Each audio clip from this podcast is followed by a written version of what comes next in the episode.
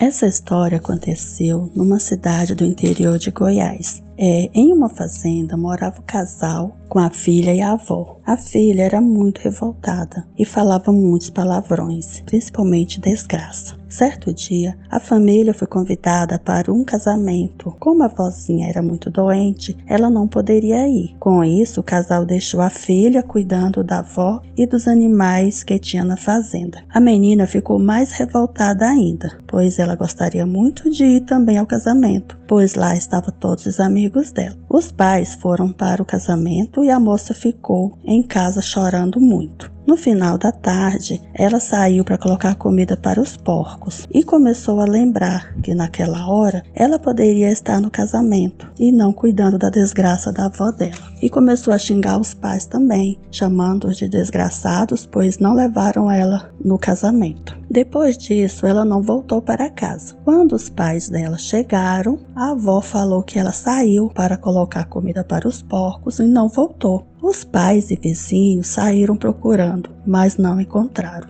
Uns 15 dias depois, um vaqueiro estava num lugar parecendo um pântano quando avistou alguém que vinha flutuando e caiu dentro de uma moita de espinho. O vaqueiro reconheceu que era a moça e chamou a família e vizinhos. E com muito custo conseguiram pegá-la no laço, pois estava muito assombrada. Muitos dias depois, ela se acalmou e contou o que havia acontecido. Ela disse que uma mulher muito esquelética e alta se apresentou a ela como sendo a desgraça, pois ela chamava o dia inteiro por ela.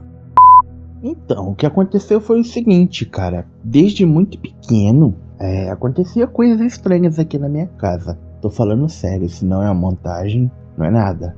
Eu sou testemunho ocular auditiva, na verdade, né? O que aconteceu era o seguinte, eu era muito pequeno, eu devia ter uns 4 ou 5 anos, tinha barulho de cavalo na, na minha casa. E eu moro no centro da cidade. Minha cidade não é numa capital, mas também não é numa zona rural que tem animal. Eu ouvia barulho de cavalo, eu ouvia barulho de casca, eu sentia cheiro de cavalo. Panela caía, prato caía, parecia que tava tendo uma guerra, mas você ia ver, não tem nada. Aí isso passou. Atualmente Os amiguinhos voltaram. O meu terraço parece que tem gente correndo, mas tem câmera. A gente olha na câmera, não tem nada.